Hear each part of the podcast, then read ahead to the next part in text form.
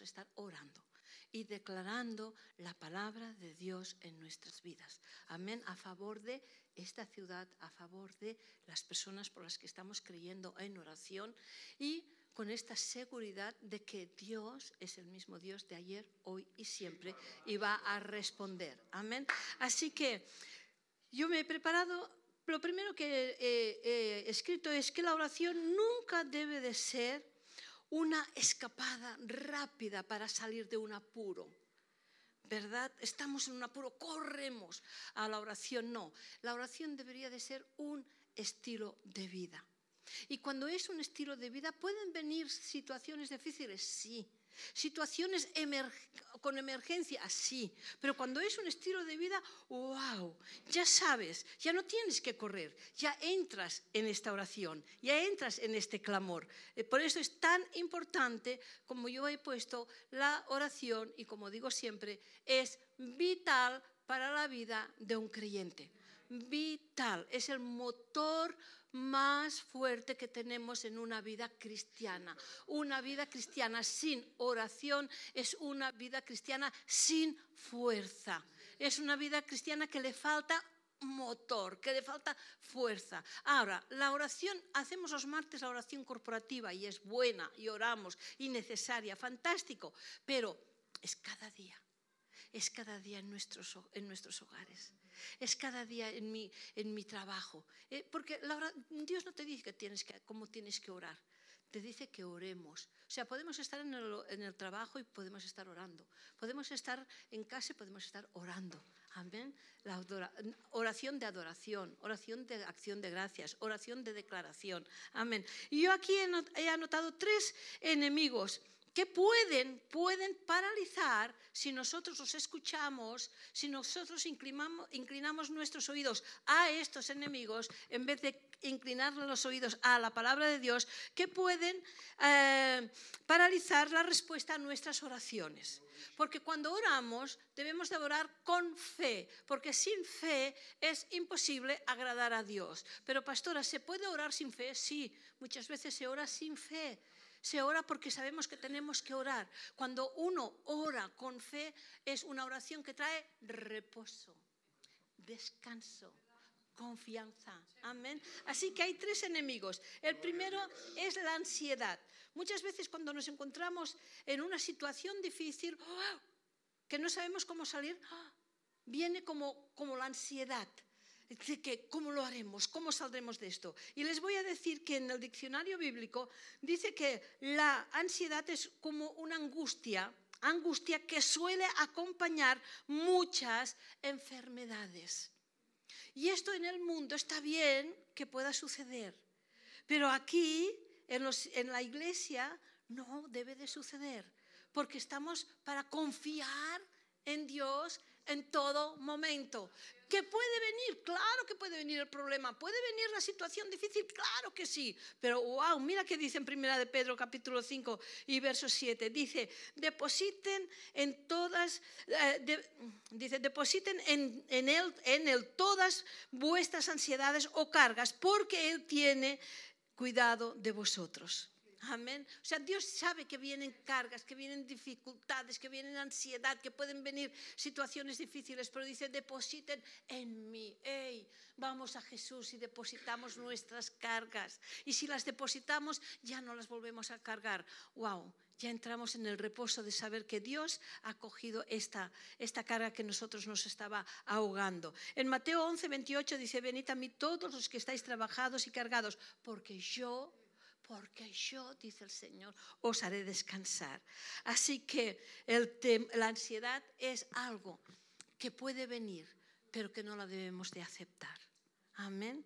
Porque si oramos con ansiedad, va a bloquear la respuesta de, de, Dios hacia nuestras vidas. Después hay el segundo que he anotado es el temor. ¿Saben cuántas veces la Biblia nos habla del temor? ¿Cuántas veces habla la Biblia del temor? 365 veces. ¿Qué quiere decir? Que cada día hay la palabra no temas para cada uno de nosotros. Nos despertamos y ya Dios nos está diciendo no temas. No temas. Pueden venir situaciones difíciles, pueden venir situaciones ¡ah! que nos bloqueen, pero no, no debemos de temer, tenemos que descansar en este Dios que está en nosotros y por nosotros. Amén. Mire lo que dice el Salmo 56 y verso 3. Cuando me viene el temor, pongo en él mi confianza.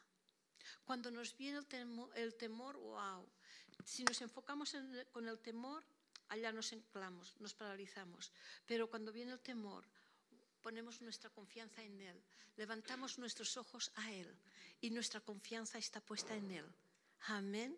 Sin ansiedad, sin temor, sin nervios, sin decir, tiene, tiene. No, no, no, no. Hey, Señor, tú dices que descansemos contigo y descansamos, porque es más poderosa la palabra de Dios que cualquier cosa que pueda venir. Amén. Aleluya. El temor es la cara opuesta de la fe, queridos. Donde hay fe no hay temor y donde hay temor no hay fe. Simplemente porque la fe es la certeza de lo que esperamos y la convicción de lo que no estamos viendo. Amén.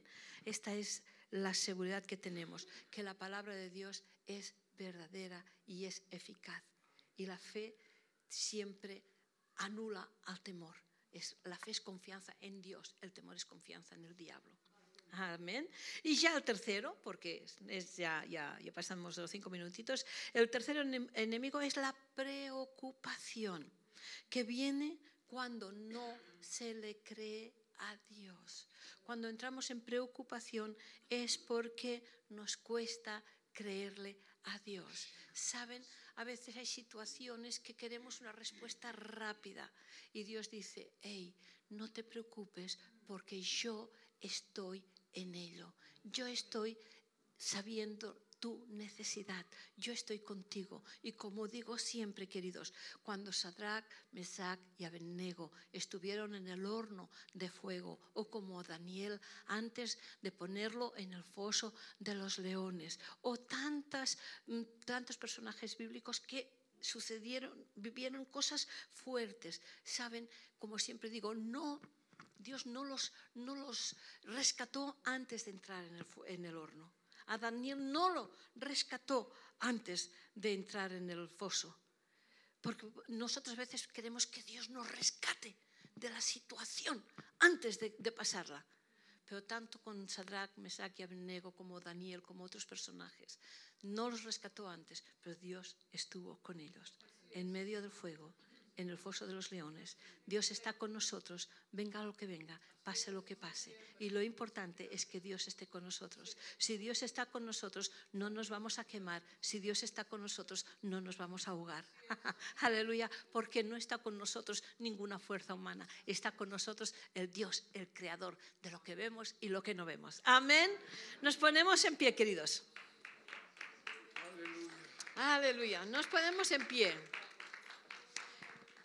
Y como estamos haciendo, vamos a entrar en oración. Amén. Vamos a estar orando, clamando al Señor para tu necesidad y para que este año sea un año de victoria, de gloria, que podamos ver la mano del Señor a pesar de todo lo que se está diciendo, si va a venir otra pandemia, si vamos a entrar en una guerra mundial, qué sé yo, pero ya sabemos que el mundo no se va a poner mejor, se va a poner peor, pero sabemos que para los que amamos a Dios todo sirve para bien. Y dice que aunque vengan tinieblas y oscuridad eh, esté en este mundo, wow, para los que estamos con el Señor vamos a ver la luz de Dios brillando en nuestras vidas. Y es lo que tenemos que creer, queridos. O sea, es tiempo para decirlo claro, jolines tanto rodear. Es tiempo de no dormirnos en los laureles. Amén. Es tiempo de estar firme. Es tiempo de buscar al Señor en todo momento. Vamos a orar. Vamos a